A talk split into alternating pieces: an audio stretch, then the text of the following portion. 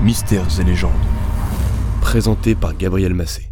Bonjour à tous. Le sujet de cet épisode a été demandé par l'un d'entre vous dans un commentaire sur Apple Podcast.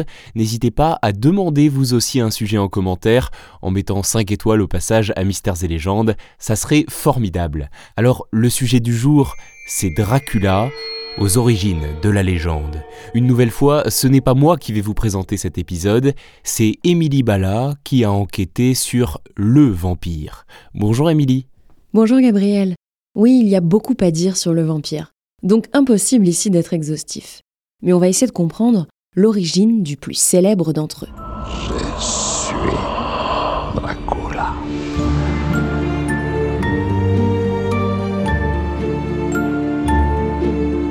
a déjà entendu parler de Dracula.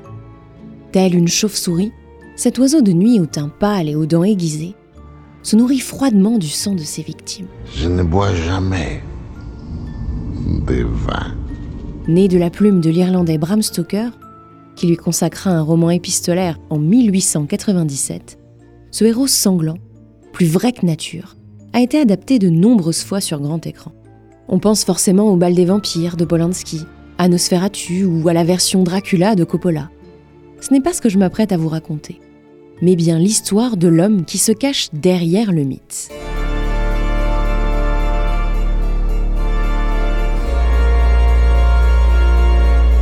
Si le Dracula que décrit Bram Stoker n'a pas existé, d'où part alors la légende? Pour le découvrir, revenons aux sources. Dans les ruelles sombres du Londres de la fin du 19e siècle. Bram Stoker est alors écrivain et directeur de théâtre anglais.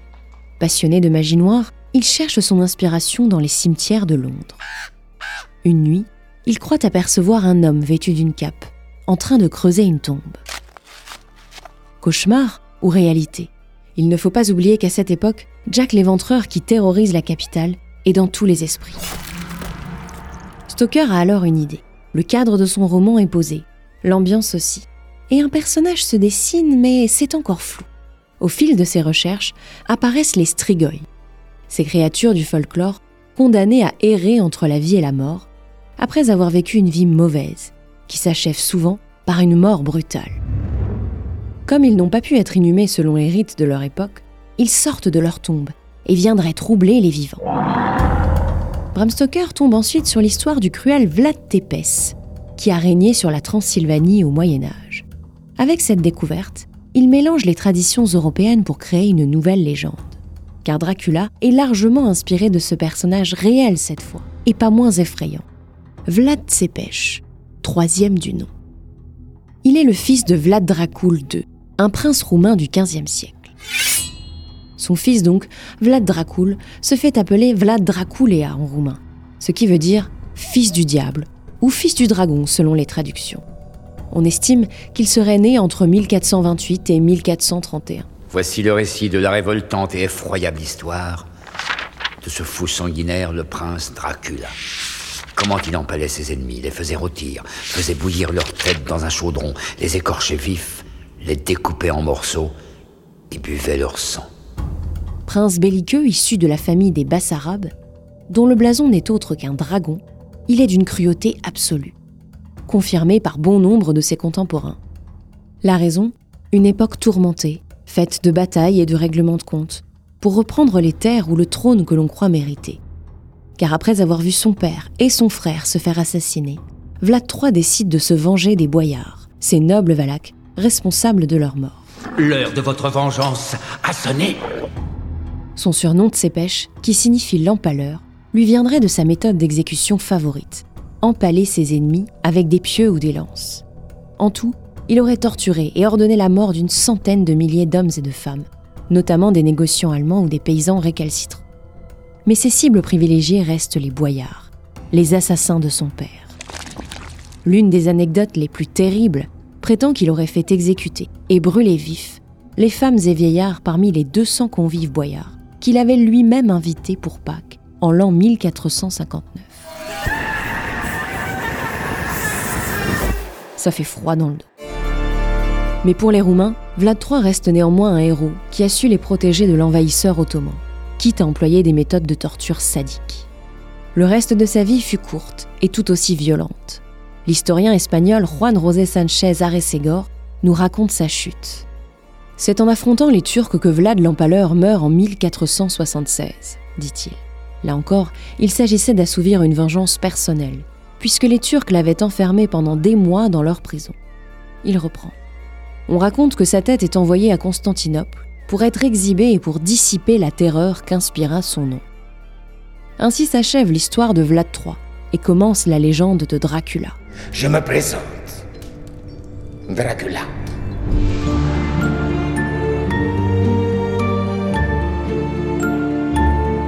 Du Strigoi au vampire, il n'y a en fait qu'un pas.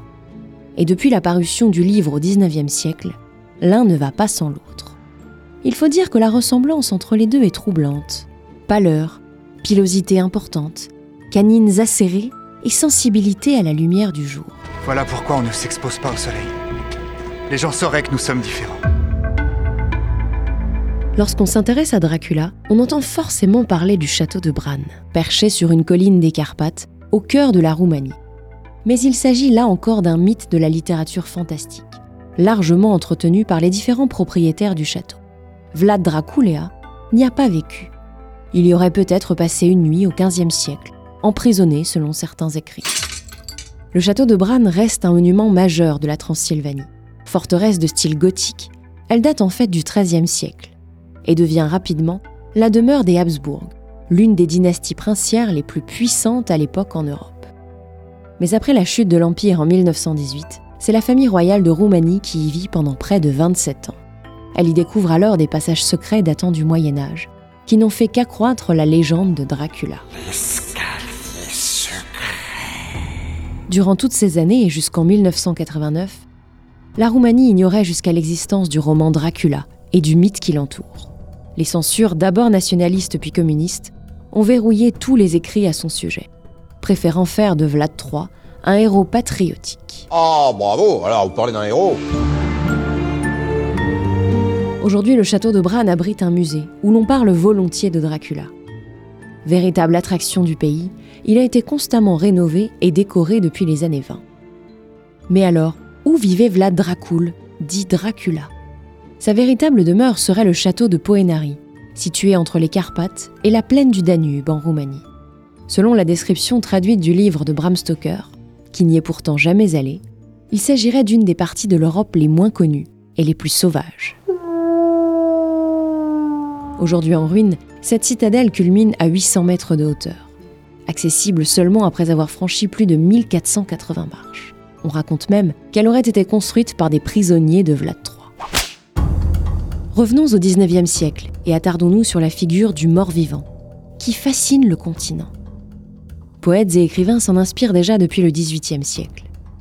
Il existe en fait toute une littérature fantastique, allemande notamment, avec Heinrich von Ossenfelder ou Goethe, qui s'intéressent au phénomène. Côté britannique, John Stagg et même Lord Byron s'essayent au roman de vampire. Ce dernier, à qui l'on attribue la paternité du vampire, n'en est pas l'auteur. C'est son secrétaire, John Polidori, qui s'empare de ses notes et parvient à rédiger Le Vampire, nouvelle parue en 1819. Rien de très étonnant quand on sait qu'il était un proche de Mary Shelley, la créatrice de Frankenstein. À deux doigts de créer la vie à partir de la mort. Monsieur Frankenstein. Victor, Victor, s'il vous plaît. Mais c'est bien Bram Stoker qui a consacré le mythe fondateur du vampire, fort de toutes ses inspirations. Voici d'ailleurs comment il décrit son héros. Le comte Dracula était rusé et intelligent. Ses yeux brillaient de triomphe et ses traits rayonnaient d'un sourire dont Judas eût pu être fier. C'est un personnage à la douceur de ton à laquelle on ne pouvait résister. D'après les descriptions historiques, Vlad III avait des sourcils noirs broussailleux, le cheveu tout aussi foncé, le nez droit et des yeux verts, grand ouverts, d'un aspect cruel. Une représentation qui rappelle bien le personnage de Dracula. Voyez-vous, quelquefois, les légendes disent vrai.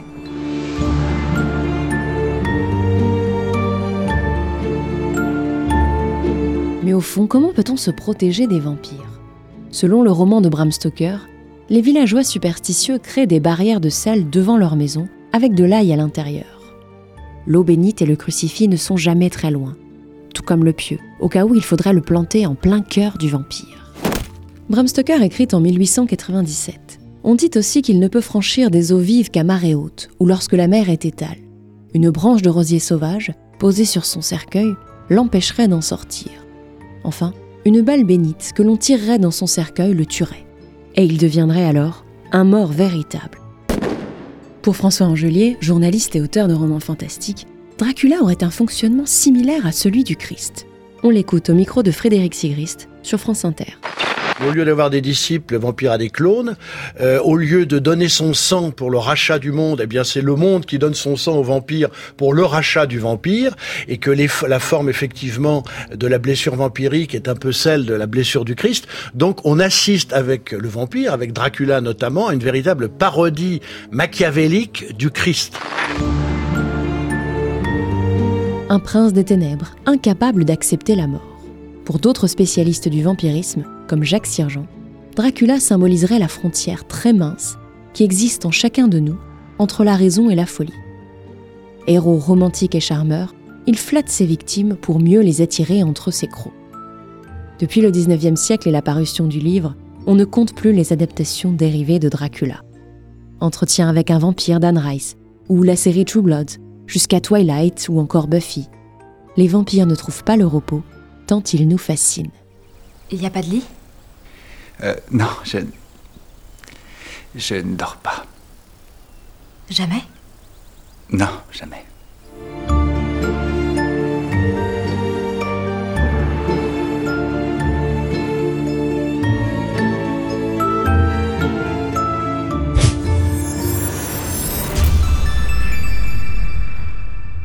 Merci beaucoup, Émilie, de nous avoir présenté ce sinistre Dracula, et merci à vous d'avoir écouté cet épisode.